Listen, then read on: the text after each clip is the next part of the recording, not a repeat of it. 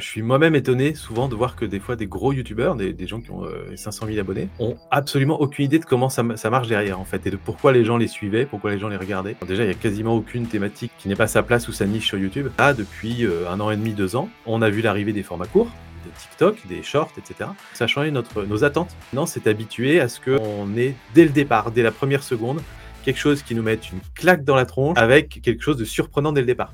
Pour savoir si une vidéo va bien ranker sur le moteur de recherche, ça va être les signaux humains. Mais c'est pas parce que le mot apparaît dans le titre que c'est intéressant et que YouTube va le mettre en haut. C'est parce que les gens ont cliqué dessus. Le moteur de recherche, c'est à peu près 10 à 15% des vues sur YouTube. Le but, c'est d'aller faire le contenu le plus pertinent, avec la bonne durée de vidéo, donc la bonne durée euh, psychologique. Une vidéo n'a du succès que si elle a surperformé par rapport aux autres vidéos de sa chaîne. Il y a un certain nombre de biais qu'on peut exploiter, nous, quand on fait des titres et des miniatures la curiosité, la négativité, les titres hyper, hyperboliques, etc. On, a toute une liste comme ça de, de, mécaniques de titres qui marchent bien. Mais il y a une limite à ne pas dépasser. Bienvenue tout le monde, aux rêveurs, aux curieux et aux sérieux. Tu es ici car tu sais que ton potentiel tend vers l'infini. Mais tu sais aussi que ton temps n'est pas infini. Le but de ce podcast est d'accélérer ta croissance personnelle et financière, en te présentant les meilleures idées des meilleurs spécialistes qui t'aideront à exécuter tes rêves en un temps record et à transformer ton potentiel en réalité. Bienvenue dans Hypercroissance de 0 à 10 millions en un an. Bienvenue dans ce nouvel épisode du podcast Hypercroissance. Alors aujourd'hui, je reçois un spécialiste YouTube qui s'appelle Sylvain Lepoutre, que vous connaissez peut-être parce que vous le suivez déjà euh, sur YouTube si vous êtes intéressé par le sujet. Il va nous parler d'exemples de réussite qui vont du petit entrepreneur à la grosse boîte. Il nous parlera également de sa propre expérience. Donc euh, j'ai hâte euh, de démarrer et je te dis merci et bienvenue euh, à toi Sylvain. Donc, je te plaisir, merci pour l'invitation. Ouais, donc bah, je m'appelle Sylvain, moi je suis passionné de YouTube depuis plus de 10 ans, enfin je, je, produis du contenu sur YouTube depuis plus de 10 ans sur différentes chaînes. J'ai commencé mon aventure avec une chaîne photo sur la photographie qui existe encore, qui a toujours, qui fait encore des vidéos sponsor et puis un, petit, un petit modèle économique à base de stages photo à côté. Et euh, j'ai développé une expertise, une spécialité sur tout ce qui est analytics YouTube, euh, stratégie de contenu YouTube, etc. pour les pros et pour les, et pour les YouTubeurs. Et donc ça, c'est mon activité principale aujourd'hui. J'ai démarré une boîte, une entreprise qui s'appelle VideoBiz, qui a une partie agence et une partie société de conseil, euh, et euh, qui est donc la majorité d'activités. On est une dizaine à bosser dans la boîte aujourd'hui. Et donc, je pense que c'est à ce titre-là que tu m'as euh, tu m'as invité aujourd'hui. Et, euh, et, voilà, donc euh, ravi et prêt, prêt à parler de YouTube pendant des heures s'il faut. Super. Juste une, question sur ton activité. C'est qui les, types de personnes qui viennent te voir? Enfin, ils viennent te voir pourquoi? Ils ont un problème en particulier? Ou c'est très vague, c'est très général, du moment que ça rapport avec YouTube euh, non, globalement, on va dire que j'ai deux profils. Je vais avoir des youtubeurs qui souvent sont sur la plateforme depuis un moment. Euh, donc, Typiquement, on va dire, j'ai des youtubeurs qui euh, vont avoir des chaînes, des audiences, des tailles d'audience qui vont entre 50 000 abonnés et 2 millions d'abonnés, à peu près. Hein, c'est à peu près cette, catégorie-là. Les hyper débutants viennent me voir, mais euh, on va dire que je, suis un peu overkill pour, euh, ce qu'ils veulent faire. sur les audits que je vais faire qui sont un peu poussés. Quoi. et donc, ces, ces youtubeurs-là, en général, sont à un moment où ils arrivent un peu au bout d'une phase. Typiquement, par exemple, ça fait 5 ans qu'ils créent du contenu, ils ont développé une audience et ils voient que la croissance commence à diminuer un petit peu. ils aimeraient relancer tout ça. Et ils ont besoin un peu de refaire le tour complet de la chaîne. Donc là, ils viennent me voir pour ça. C'est vraiment, euh, on va dire, ma, spécialité, celle-là. Euh, et ensuite, côté pro, euh, on va avoir des, entrepreneurs qui viennent souvent sur YouTube pour des raisons de personal branding, qui ont des gros projets et qui se disent, il faut que mon image de marque soit soit forte sur le long terme. C'est aussi pour ça qu'en général, ils choisissent YouTube, parce que c'est la, quasiment une des seules plateformes aujourd'hui qui permet de faire du travail de fond sur le long terme sur son image. Euh, et donc là, souvent, on les prend un peu plus tôt, euh, parfois même avant le démarrage de la chaîne YouTube. On fait des stratégies de contenu ensemble, euh, le branding et tout ça. et puis, de temps en temps, il y a des entreprises qui viennent aussi nous voir pour, la partie bah, acquisition client, on va dire. Même si c'est une partie un peu moins intéressante pour nous, nous, ce qui nous plaît, c'est vraiment la partie organique. Donc, on va les aider à développer, à trouver des concepts et développer des vidéos qui font de la, croissance organique pour leur chaîne et pour leur business. Euh, alors que la partie, par exemple, ads nous intéresse beaucoup moins. Euh, donc voilà, les, on va dire les seules boîtes avec lesquelles on, ne travaille pas ou plus, c'est les grands groupes. Euh, j'en ai fait un petit peu, des, des, clients très grands groupes, et ça manque énormément de flexibilité. Et du coup, on est trop vite bloqué dans, dans les concepts, dans la réactivité à l'actu, etc.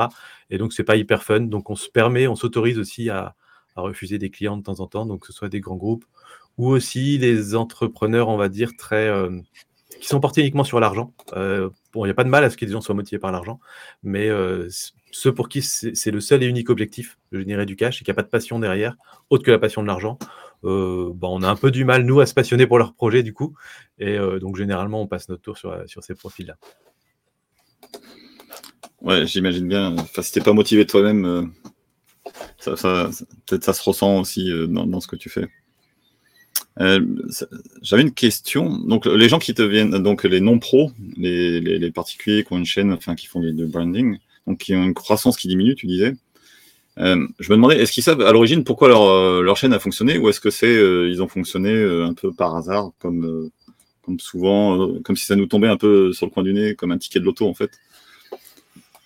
C'est une très bonne question parce que euh, je, suis moi-même étonné souvent de voir que des fois des gros youtubeurs, des, gens qui ont euh, 500 000 abonnés, euh, ont absolument aucune idée de comment ça, marche derrière en fait et de pourquoi les gens les suivaient, pourquoi les gens les regardaient.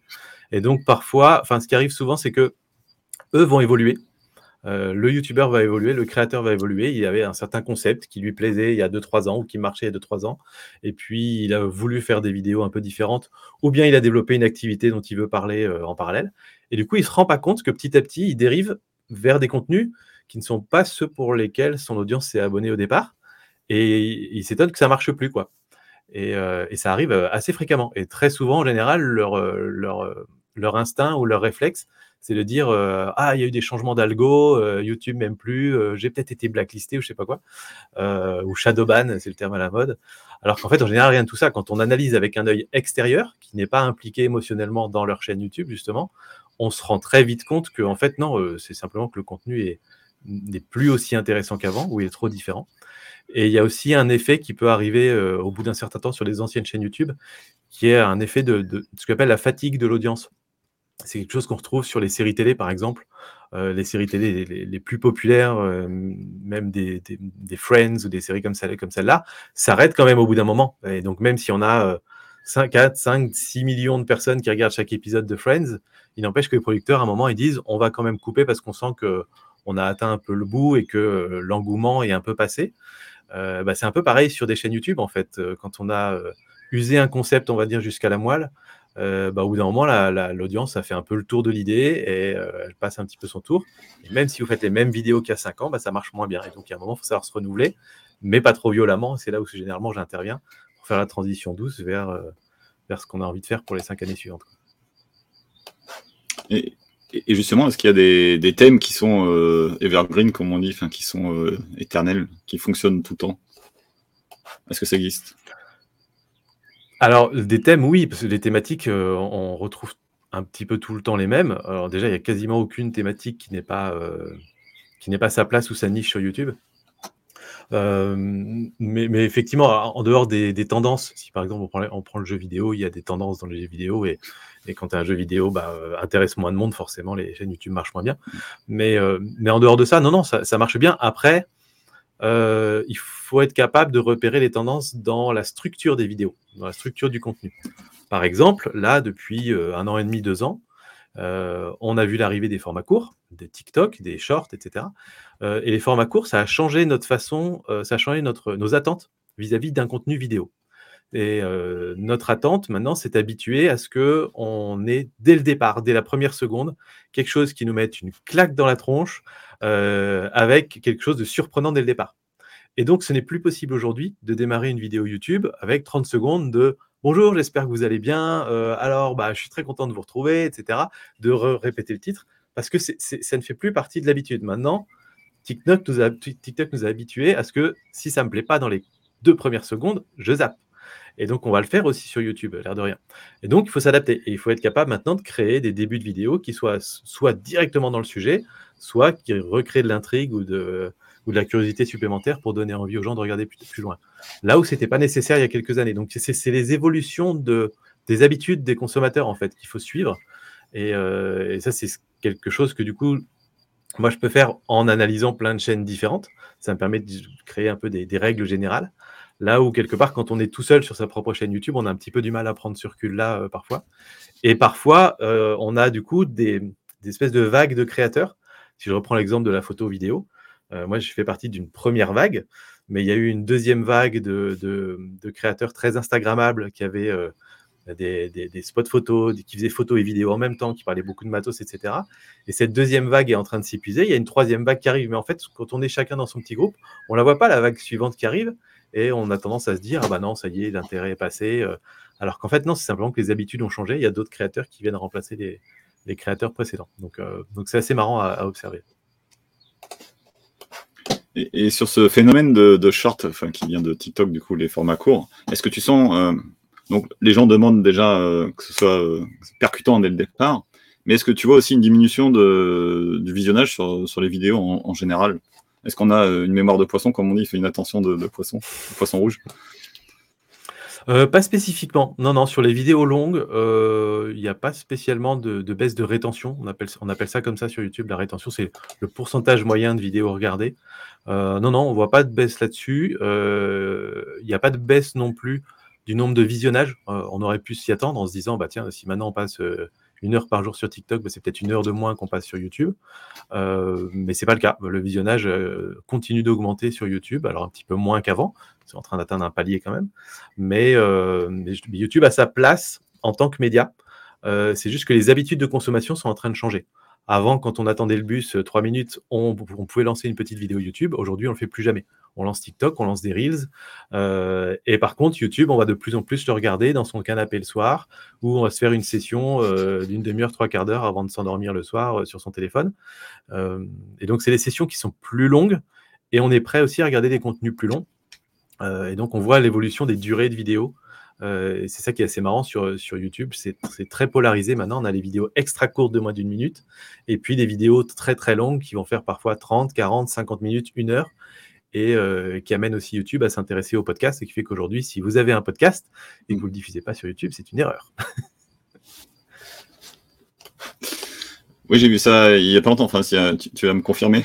C'est euh, YouTube propose un format podcast où il n'y a que le son qui est diffusé sur la partie musique, c'est ça? Alors en fait, YouTube intervient sur plusieurs points au niveau des podcasts.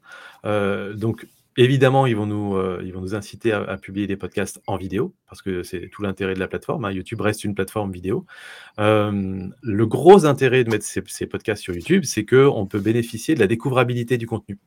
Euh, ce qui est une des choses les plus difficiles, enfin, tu, peux en témoigner, je pense, quand on a un podcast, c'est comment on fait pour en faire parler autour de nous et comment on fait pour, que les mmh gens découvrent notre podcast. Parce que, parce que peu de gens euh, recherchent des podcasts. Et donc, quand on est sur YouTube et qu'on s'intéresse à un sujet, on va voir des, dans les suggestions sur le côté des épisodes de podcasts qui nous sont proposés. Si je fais une recherche sur YouTube, YouTube va pouvoir me proposer soit des épisodes de podcasts qui correspondent, soit même parfois des extraits. Euh, YouTube va détecter que entre 12 euh, et 14 minutes dans cet épisode de podcast, on va parler de monétisation de vidéos, par exemple. Et donc ça, ça pourrait apparaître dans les résultats de recherche. Et donc, on a plein de façons comme ça de se faire découvrir euh, et effectivement, ce que tu disais par rapport à YouTube Music, c'est que euh, ça va être intégré maintenant sur la plateforme YouTube Music et on pourra choisir soit de voir la vidéo, soit de l'écouter en audio. Mais j'ai envie de dire, c'est c'est même pas euh, la feature la plus intéressante, celle-là, parce que YouTube Music n'est pas une appli aussi utilisée qu'un Spotify, par exemple. non, non, le plus intéressant, c'est sur la plateforme YouTube en elle-même. Et comme on a sur des contenus longs, sur des écoutes longues, on a des contenus qui sont assez bien mis en avant par YouTube, assez poussés et qui permettent de trouver une audience beaucoup plus facilement que, sur Spotify ou Apple Podcasts aujourd'hui. J'aurais appris, euh, appris quelque chose euh, que YouTube euh, mettait des extraits sur le bord, j'ai jamais fait attention. Alors faut dire aussi, j'ai des bloqueurs de pub un peu partout et peut-être ça ceci explique cela. Alors c'est pas juste l'extrait, c'est que YouTube va te mettre à la, au, bon timing dans la vidéo. En particulier si tu fais des hmm. chapitres, si tu chapitres tes vidéos, euh, bah, ça te fait du SEO supplémentaire sur ces termes-là. Mais en plus de ça, YouTube n'a pas spécialement besoin de, de tes mots puisque tout est transcrit euh, automatiquement. Le texte est transcrit en texte, donc ils savent exactement de quoi on est en train de parler là, par exemple. Et donc ils pourraient, ils pourraient le recommander éventuellement. Il y a une question qui me vient à l'esprit sur, sur les sous-titres, justement. Est-ce que ça sert à quelque chose de les nettoyer Parce qu'ils ne sont pas toujours très propres, ceux de, ceux de YouTube? Ou est-ce que tu penses que c'est une perte de temps euh, euh, Aujourd'hui, je dirais que c'est une perte de temps. Aujourd'hui, je pense que c'est vraiment une perte de temps euh, dans la mesure où ils, sont, ils sont good enough, ils sont, ils sont suffisamment bons pour qu'on puisse suivre une discussion aujourd'hui, dans la plupart des cas. Hein. Euh, et surtout, c'est que c'est très chronophage à faire. Donc, euh, le bénéfice, pour moi, vaut pas le, vaut pas le temps qu'on va y passer. D'autant plus que ça ne m'étonnerait pas que, que, Google et toutes ces sociétés-là euh, soient en train de mettre en place, avec des outils d'IA type ChatGPT, Bard et compagnie, un espèce de lissage des sous-titres qui permettrait de les retranscrire en langage parlé. donc, à mon avis, ça va s'automatiser très très vite tout ça. Donc, pour moi, vraiment, perdez pas de temps là-dessus. Je suis étonné qu'ils aient pas fait euh, ce côté lissage, comme tu dis, ou aussi par sujet. Enfin, moi, moi, je mets les sous-titres, mais j'ai automatisé euh, à moitié, enfin en grande partie la chose. Et du coup, à chaque fois, j'ai un dictionnaire qui me sert euh, bah, de vocabulaire bien précis, qui sait pas reconnaître. Et au fur et à mesure, les transcripts sont de plus en plus propres, en fait. Et je suis étonné qu'ils aient pas fait ça aussi avant. Et comme tu dis, le langage parlé, souvent, on fait, quand, quand c'est transcrit, ça fait des phrases, des phrases bien propres comme on écrirait, mais c'est pas ce qu'est dit à l'oral. Je suis étonné qu'ils n'aient pas fait ça. Euh, tout à l'heure, tu parlais de, SEO. Euh, alors, je pense que ça peut en étonner euh, plus d'un quand, on a l'habitude d'être juste un utilisateur de, de, YouTube, d'entendre parler de SEO, parce qu'on associe ça souvent au blog et à la search de Google. comment ça fonctionne et est-ce que c'est utile pour. est-ce que c'est très efficace ou est-ce que c'est superflu aussi comme, comme les sous-titres à travailler? Bien Alors, ça dépend vraiment de ce qu'on entend derrière SEO. Euh, si on prend, on va dire, la, le, terme le plus. Euh, enfin, la façon dont la plupart des gens comprennent SEO, c'est-à-dire euh, je fais attention aux mots-clés que je mets dans mes titres, dans mes descriptions et aux tags que j'associe à mes vidéos, ça sert absolument à rien aujourd'hui sur YouTube de faire ça. Qu'on se le dise clairement, aujourd'hui, vous mettez, vous uploadez une vidéo pendant qu'elle est en train d'uploader, YouTube transcrit tout le texte, euh, Google a des outils qui permettent de euh, faire de l'analyse sémantique pour savoir exactement de quoi vous parlez. YouTube, c'est exactement de quoi vous parlez, quelles images vous montrez en temps réel. Donc, c'est beaucoup plus fiable pour YouTube, pour Google ou n'importe quel réseau social de se fier à ce qu'il lit dans le contenu lui-même plutôt qu'à ce que l'utilisateur va renseigner manuellement. L'utilisateur aujourd'hui n'est pas fiable. Euh, beaucoup moins fiable que les robots en fait. Donc, ça fait longtemps, euh, je crois déjà depuis 2015, si je ne dis pas de bêtises, que les tags, par exemple, n'ont plus d'impact sur les performances des vidéos ou sur le ranking des vidéos dans le moteur de recherche. Par contre, là où ça va jouer éventuellement, c'est sur le titre et sur la miniature.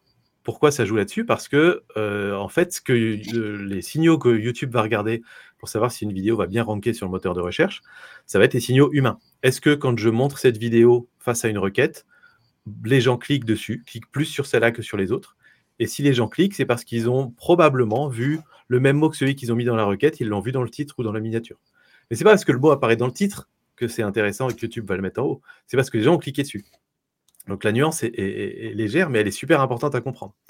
Euh, j'avais fait un, exemple une fois où, euh, euh, où, je faisais une recherche sur, ben, c'était road trip Scandinavie tu tapes Road Trip Scandinavie sur YouTube, et eh ben, les, euh, les, je sais plus, dans les cinq premiers résultats, il y en avait trois ou quatre qui n'avaient pas le mot Scandinavie, ni dans le titre, ni dans la vidéo. C'était marqué Road Trip en Norvège, Road Trip en Suède, etc. Et en fait, YouTube est suffisamment malin pour comprendre que quand euh, je tape, en fait, si je tape Scandinavie, il va me proposer des trucs de Scandinavie, Norvège et Suède. Mais si 80% des gens cliquent sur la Norvège, bah, YouTube va mettre la Norvège quand je tape Scandinavie. Donc tout ça pour montrer qu'en fait, le mot-clé en lui-même n'a pas d'importance du tout. Ça a l'importance pour, euh, au, moment, où la vidéo est publiée, pour que YouTube puisse se dire, OK, on va tester sur ces mots-là. Mais si en testant sur ces mots-là, les gens ne cliquent pas, la vidéo disparaît. Et si à l'inverse, YouTube teste sur d'autres mots et que ça continue de cliquer, YouTube va le remonter dans le ranking. Donc, euh, donc voilà, le, SEO, euh, je, je que j'aime pas parler de SEO sur YouTube, je parle plutôt de, de HBO, Human Brain Optimization, c'est-à-dire qu'on optimise pour le cerveau humain. Il faut optimiser pour que les, ça titille la curiosité des gens qu'ils aient envie de cliquer. Et là, euh, tu parlais des utilisateurs, effectivement, là, on, ne parle que de 10% des vues sur YouTube. Le moteur de recherche, c'est à peu près 10 à 15% des vues sur YouTube. Tout le reste, c'est des vues qui viennent de la page d'accueil, des, vidéos en suggestion, etc. C'est la navigation, c'est le côté réseau social de YouTube. Euh, et donc, la recherche, finalement, n'est qu'une petite fraction de tout ça. Donc nous, par rapport, à, par rapport à ça, par rapport à nos clients, on les aide généralement à avoir quelques vidéos qui rankent bien sur la recherche, ce qui n'est pas très difficile à faire quand on, sait euh, ce que, les utilisateurs recherchent. Euh, mais généralement, l'essentiel de notre stratégie, c'est de faire en sorte que les vidéos puissent être mises en avant en page d'accueil, parce que c'est là qu'on a la vraie viralité sur YouTube, euh, plutôt que sur le, moteur de recherche. à ce sujet, est-ce que tu peux bah, détailler cette partie-là, justement, comment tu fais pour... Enfin, comment tu définis la stratégie avec un client type pour savoir sur quels mots-clés tu dois te ranker pour le SEO et sur quels autres tu dois faire en sorte que Google te mette en avant euh, Alors, la partie Google, je la mettrai volontairement de côté parce que c'est une partie sur laquelle on s'intéresse, on s'intéresse pas tant que ça aujourd'hui. Je dis, euh, quand, quand je dis Google, c'est YouTube en fait. C'est YouTube. Oui, mais, mais, cela dit, c'est pas, euh, c'est super intéressant quand même parce qu'on a, on a pas mal de clients qui ont leurs vidéos qui sont systématiquement mises en avant par Google au moment où elles sortent. Euh, ils sont identifiés sur une thématique et Google les met en avant pendant quelques jours et ça génère pas mal de vues. Donc c'est assez, euh, assez marrant, mais c'est quelque chose qu'on ne contrôle pas vraiment. Euh, et pour le coup, là où peut-être le SEO plus traditionnel peut aider à ce que la vidéo soit mise en avant sur Google. mais sinon, la, la stratégie, elle est. donc, si, tu parles plus pour le moteur de recherche ou pour la page d'accueil? Le, moteur de, le moteur de recherche, enfin sur les vidéos euh, sur lesquelles tu vas travailler, donc euh, lesquelles vont euh, être retrouvées par le, bah, les deux, hein. donc par le moteur de recherche et sur la page d'accueil, celles qui vont te présenter. Ok. Sur le moteur de recherche, je vais vous donner une petite, une petite technique. Il y, a, il y a des outils qui existent, TubeBuddy, etc. Je vous déconseille plutôt de les utiliser parce que ça va vous amener plutôt dans des mauvaises directions, de vous focaliser justement un peu trop sur les mots-clés. Moi, ce que j'aime bien faire, c'est d'essayer de comprendre, par, en, en, utilisant YouTube, de façon anonyme, on va dire, euh, de comprendre le, comportement actuel des utilisateurs. Donc imaginons par exemple que euh, je veuille sortir une vidéo sur une, souris d'ordinateur. Euh, j'ai testé la souris et tout, ou bien je fais un comparatif des souris d'ordinateur et j'aimerais bien que ma vidéo sorte en numéro 1 parce que, parce que je touche une commission quand les gens achètent une souris dans mon lien affilié, etc. ce que je vais faire, c'est que je vais donc ouvrir une fenêtre de navigation privée pour pas être influencé par mon historique de visionnage. Et puis, je vais taper une recherche comme quelqu'un de lambda. Euh, je sais pas, je vais mettre euh, les meilleures souris 2023. Euh, D'accord? Donc, déjà, je me dis, tiens, dans la peau de l'utilisateur, j'ai tendance à mettre 2023 parce que j'ai pas envie qu'on monte les souris de 97 ou de 2005. donc, peut-être que je devrais le mettre quelque part dans mon titre. J'y avais peut-être pas pensé au départ, mais maintenant, je viens d'y penser. Et ensuite, je vais regarder quels sont les résultats que YouTube me propose. Et donc, moi, j'ai tapé meilleure souris 2023. Et peut-être que je vais voir que dans les premiers résultats, je vais avoir un autre mot qui va ressortir beaucoup auquel je n'avais pas pensé. Donc peut-être que je vais avoir euh, des résultats qui vont me dire euh, meilleur combo souris-clavier ou meilleure souris sans fil, par exemple. Euh, et du coup, je vais me dire, OK, peut-être que le sans fil, il est intéressant. Donc je vais taper maintenant meilleure souris sans fil. Donc je vais affiner un peu mon titre comme ça, en voyant chaque fois ce que YouTube me propose pour voir là où il y a le plus de potentiel. Et après, si je veux être sûr que cette vidéo est vraiment du potentiel, je vais aller voir des, chaînes qui ont publié des vidéos qui apparaissent dans les, dans les, premiers sur les résultats de recherche. Et je vais voir si sur ces chaînes-là, ces vidéos-là ont surperformé par rapport aux autres. Imaginons qu'une chaîne typiquement fasse 2000 vues par vidéo. Est-ce que la vidéo sur les souris sans fil, elle a fait 12 000 ou 50 000 vues? Auquel cas, il y a du potentiel de viralité, on va dire, sur ces contenus-là. Alors que parfois, des résultats, euh, même des premiers résultats de recherche, vont avoir autant de vues que les autres sur, leur chaîne YouTube. Donc dans ce cas-là, il n'y a pas forcément de potentiel de viralité. Donc je vais regarder un peu ça et ça me permet d'affiner un peu et de savoir à peu près la, thématique. Et tout ça, il faut le faire avant même de tourner sa vidéo. Parce que du coup, bah, tu vois, si maintenant on parle de souris sans fil, je vais peut-être plus comparer les mêmes choses que ce que j'avais prévu au départ. Et ensuite, le but, c'est d'aller faire le contenu le plus, euh, pertinent, avec la bonne durée de vidéo, donc la bonne durée euh, psychologique. Là aussi, j'aime bien, j'aime bien parler en termes de durée psychologique. Si je recherche un comparatif de souris, est-ce que je suis prêt à regarder une vidéo d'une heure trente? Ou est-ce que je suis prêt à regarder une vidéo de 40 secondes? Pour moi, ni l'un ni l'autre. Je ne sais pas ce que toi t'en penses, mais pour moi, un comparatif de souris pour ordinateur, entre 8 et 12 minutes ou 15 minutes, c'est bien.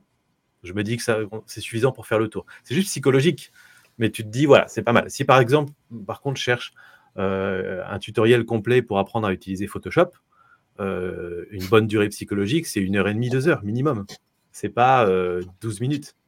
Donc, selon le sujet, il y a une durée psychologique associée. Donc, il va falloir essayer de faire une vidéo qui fait cette, bonne durée-là. Et après, tout le reste, c'est, euh, dire, c'est la science de la miniature du titre, faire, faire en sorte de donner envie aux gens de cliquer, et de la structure de vidéo qui fait que les gens vont pas démarrer la vidéo et se dire au bout de 20 secondes, ah bah finalement, je vais aller voir les autres parce que ça me saoule, ça me fatigue cette vidéo-là. Donc là, c'est toute la, toute l'expertise, on va dire, qu'on développe sur comment on fait pour qu'une vidéo donne envie aux gens de rester le plus loin possible pendant le visionnage et que ça envoie des bonnes statistiques à YouTube. Parce que, peut-être qu'il faut le rappeler, euh, les stats primordiales pour YouTube aujourd'hui pour mettre en avant les vidéos, c'est le taux de clic. Est-ce que quand je monte cette miniature, les gens ont envie de cliquer dessus et ont plus envie de cliquer dessus que sur les alternatives? Et la durée moyenne de visionnage. Est-ce que quand je propose cette vidéo, les gens la regardent plus longtemps que les autres vidéos que je pourrais recommander? Et si vous avez un meilleur taux de clic et une meilleure durée de visionnage, vous allez toujours apparaître tout en haut par rapport, aux autres vidéos. Donc euh, après, ça c'est la petite sauce et ça, ça dépend évidemment du type de contenu qu'on fait et du type de créateur. Mais, euh, mais voilà, et une fois qu'on arrive à faire ça, après, c'est, euh, vous êtes les rois du monde. Il y a plein de questions qui me viennent. Je vais les poser dans le bon ordre. Forcément. euh, moi, je me demandais, euh, sur, sur, la durée des vidéos, je pense souvent, on a tous vu l'exemple de gens euh, où tu disais, on regarde qu'est-ce qui fonctionne et on va recopier le sujet en question. Parce qu'on sait que c'est une valeur sûre. Ça a fonctionné en, plus d'une fois, généralement. Mais souvent, on voit une sorte de surenchère avec des gens qui vont dire euh, machin est un escroc, enfin, et juste, et alors que dans la vidéo, ça parle presque pas de ça, enfin, des fois, pas du tout. Ou alors, euh, juste un petit coup à la fin pour dire euh, je te donne mon avis, en fait, mais j'étais bien, bien eu, j'étais attiré. Est-ce que tu vois ce phénomène-là beaucoup ou c'est moi qui ai un biais? Enfin, je suis rentré dans une bulle et du coup, je vois toujours ce genre de personnes une fois que tu as eu le malheur de regarder. Non, je pense pas que tu sois dans, dans un biais. Alors, sur le fait de reproduire un petit peu les pratiques des autres, euh, je fais un petit aparté là-dessus, mais faut faire quand même un petit peu attention euh, au fait que YouTube est une plateforme mouvante qui évolue dans le temps. Et donc, si par exemple, euh, vous voulez démarrer une nouvelle chaîne et que vous allez regarder une chaîne qui marche très bien sur cette thématique et que vous recopiez un peu la structure et le sujet d'une vidéo qui a été sortie il y a trois ans, il y a de bonnes chances qu'aujourd'hui ce soit plus les mêmes codes et que cette vidéo-là a peut-être fait la majorité de ses vues dans les deux premières semaines après sa sortie et qu'aujourd'hui, elle fait plus rien. donc, dans ce cas-là, vous vous tromperiez à vouloir recopier un petit peu ces codes-là. Euh, et de la même manière, quand on parle d'un succès, bah, je vous invite aussi à refaire le petit exercice que je vais proposer juste avant, c'est de dire une vidéo n'a du succès que si elle a surperformé par rapport aux autres vidéos de sa chaîne. Donc, euh, si vous allez voir une chaîne bien établie dans votre thématique euh, qui fait 300 000 vues par vidéo, euh, si euh, une des vidéos euh, sur un sujet qui vous intéresse fait aussi 300 000 vues, c'est juste des vues standards pour cette chaîne. Donc c'est pas une vidéo très bonne, c'est pas une vidéo qui a surperformé. Par contre, celle qui a fait 2 millions de vues, là il y a eu un truc intéressant. Là il s'est passé quelque chose. Les gens ont plus cliqué, YouTube l'a mise en avant. Donc il ne faut pas regarder la valeur nominale, il faut regarder vraiment la valeur relative par rapport aux autres vidéos de la même chaîne pour savoir ce qui a bien fonctionné ou pas. Euh, donc voilà, fin de, la, fin de la parenthèse là-dessus. Attention à ne pas s'inspirer de, tout et n'importe quoi, des contenus plutôt récents et qui surperforment par rapport à leur chaîne. Et pas forcément que des grosses chaînes, du coup. Des toutes petites chaînes qui font 50 euh, vues par vidéo. S'il y a une vidéo qui fait 500 vues, ah, il s'est passé un truc intéressant. Euh, voilà, donc ça, on peut s'inspirer aussi de ces chaînes-là. Et donc pour revenir à ta question, qui était sur la, alors c'est pas sur la durée de vidéo, sur, voilà, sur le, côté, ce qu'on appelle piège à clic, si je, vais garder le terme, euh, le terme safe, on va dire. Euh, le côté piège à clic des titres et des miniatures, c'est euh, un vrai sujet important parce que bah, le, cerveau humain est plein de biais. Et oui, on a tendance à être attiré par des titres un petit peu accrocheurs, un petit peu qui, attisent, qui titillent notre curiosité. Et donc, il y a un certain nombre de biais qu'on peut exploiter, nous, quand on fait des titres et des miniatures la curiosité, la négativité, euh, les titres hyper, hyperboliques, etc. On, a toute une liste comme ça de, mécaniques de titres qui marchent bien. Euh, mais il y a une limite à ne pas dépasser. Et c'est la limite du mensonge, du moment où vous faites un titre, où effectivement, après, dans la vidéo, vous ne développez pas ce point-là, ou bien, en fait, vous démarrez la vidéo en disant je vous ai bien eu, mais allez, finalement, on part, sur autre chose. Et en fait, YouTube essaie de se prémunir de ça et se prémunit plutôt bien de ça, je trouve, en justement en jonglant entre le taux de clic, et la, rétention des vidéos, la durée de, enfin, ce qu'on appelle le watch time, la durée de visionnage. C'est-à-dire que si je fais un titre beaucoup trop accrocheur, je vais avoir un très bon taux de clic, mais les gens, quand ils vont démarrer la vidéo, après quelques secondes, ils vont se rendre compte que je les ai trompés, ils vont quitter la vidéo. Et donc, mon, watch time va diminuer en conséquence. Et ça, pour YouTube, c'est pas bon, c'est pas un bon signal. Et c'est même un très mauvais signal dans la mesure où YouTube euh, essaie de se protéger euh, de. Alors, je ne vais pas les appeler des créateurs, mais des personnes qui uploadent des vidéos avec des intentions euh, malhonnêtes. Du type arnaqueur, du type terroriste, du type tout ce qu'on peut imaginer d'horrible dans ce monde. Et le meilleur système que YouTube a, inventé pour détecter ces vidéos-là, en dehors de tout ce qui est analyse sémantique, etc., évidemment, c'est est-ce que dès le début de la vidéo, les gens s'en vont? Est-ce que les gens ont cliqué sur une miniature de Mickey et qu'ensuite il n'y a rien à voir avec Mickey euh, Et donc, tout le monde s'en va. Et dans ce cas-là, cette vidéo ne sera jamais, jamais, jamais poussée ou mise en avant par l'algorithme. Donc, c'est aussi pour ça que dans les analytics, YouTube nous montre la performance de la vidéo à 30 secondes, le nombre de gens qui, au bout de 30 secondes, sont toujours là. Euh, parce que c'est une, métrique très importante que YouTube va regarder. Et ça, je trouve que c'est quelque chose que YouTube fait plutôt bien. Euh, parce qu'il y a eu des, grands drames dans le passé, et donc YouTube essaie vraiment de faire très attention à ça. Euh, là où, par exemple, je trouve qu'une plateforme comme TikTok a encore beaucoup de progrès à faire sur ce, point de vue-là. Il y a beaucoup de contenus très trompeurs sur TikTok, des contenus avec une promesse, et en fait, à la fin de la minute 30, ben, on n'a même pas atteint la promesse. Et TikTok n'est pas capable de détecter que ce visionnage-là était un mauvais visionnage. C'est un visionnage frustrant et pas un visionnage satisfaisant. Là où YouTube arrive globalement avec son algorithme à nous proposer des contenus qui sont plutôt satisfaisants en général.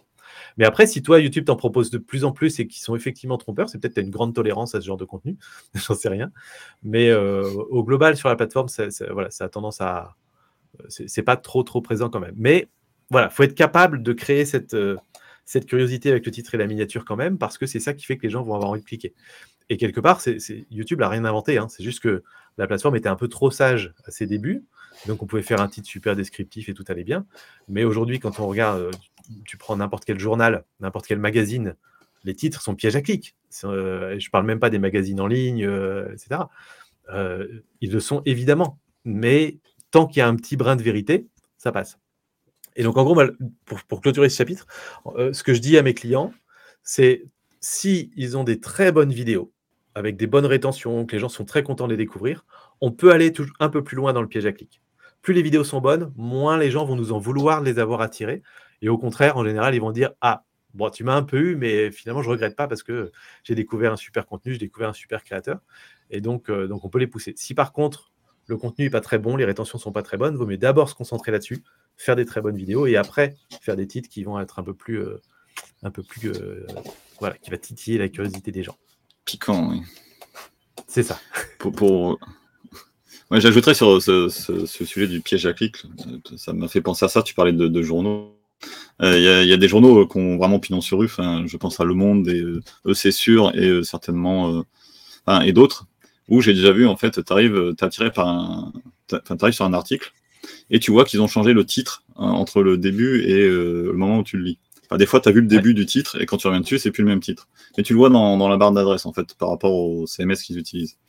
Et du coup, tu vois que c'était euh, bien euh, piège à clic, pour rester poli au début, et qu'en fait, euh, l'article est tout ça après. Alors, je suppose que c'est pour se faire référencer type Google News ou autre chose, justement, parce que si plein de gens viennent dès le début, Google sait que ça intéresse. Donc, ouais, j'ai.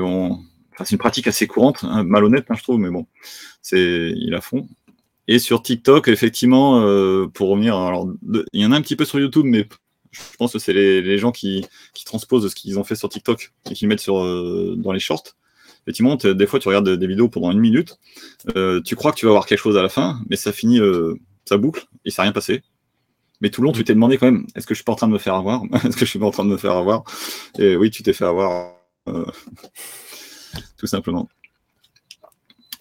Alors, j'avais, euh, comme on parlait, comment faire pour que les gens euh, t'écoutent longtemps, à part faire une bonne vidéo, sans faire exprès dans mes tests. J'avais diffusé ça sur TikTok, un, short, et un des meilleurs qui avait fonctionné, c'était un où je faisais, euh, enfin j'ai inventé le nom, mais la technique du wait for it, attends, attends la suite en fait, mais j'avais pas fait exprès.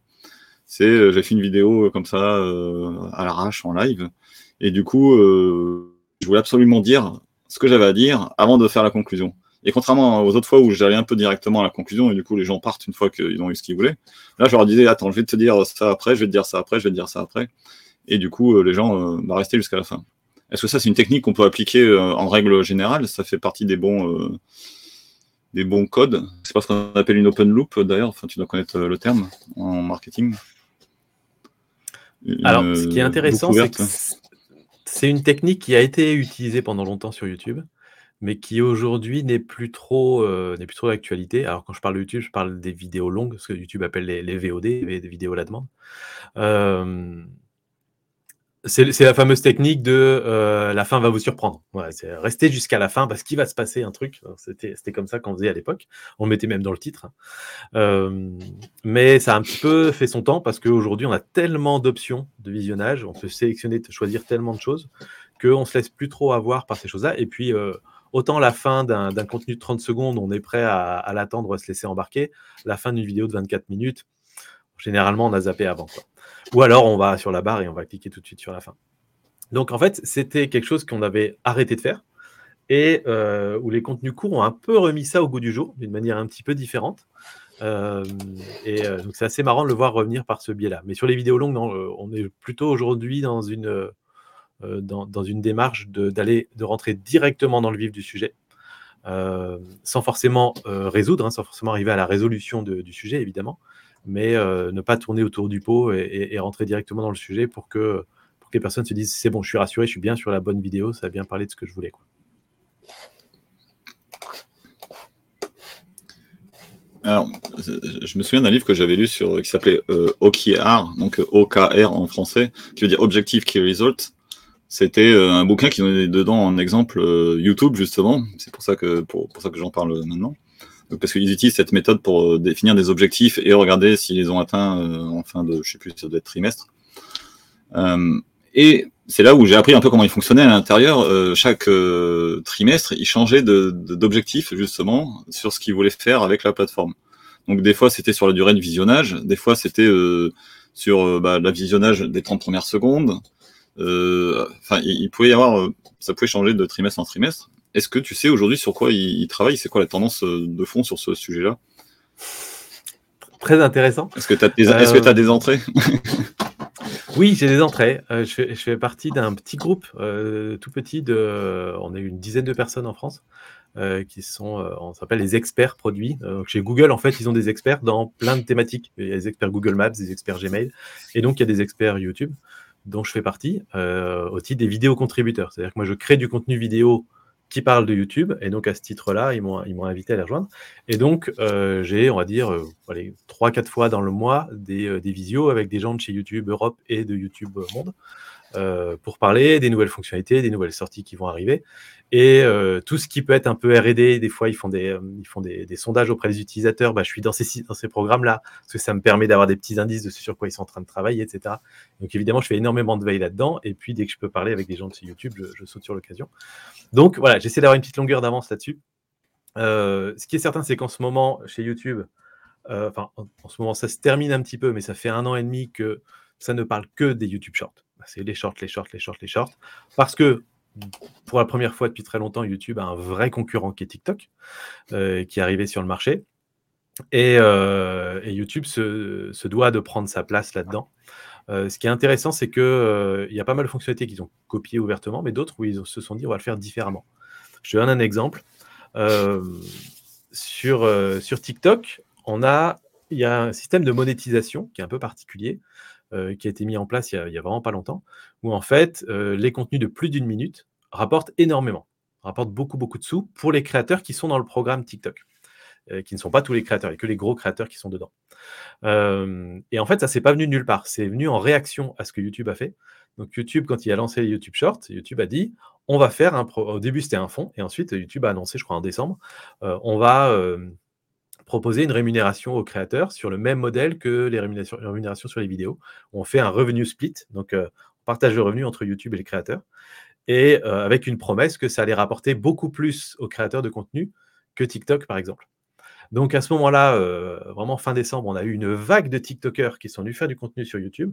Alors ils ont pris leur contenu TikTok qu'ils ont mis sur YouTube, mais ils ont commencé aussi à adapter leur contenu pour YouTube et ensuite à le mettre sur TikTok. En fait, l'enjeu, il est là pour ces plateformes-là que ce soit Reels, Instagram Reels, TikTok ou YouTube, l'enjeu, c'est tous ces créateurs de format court.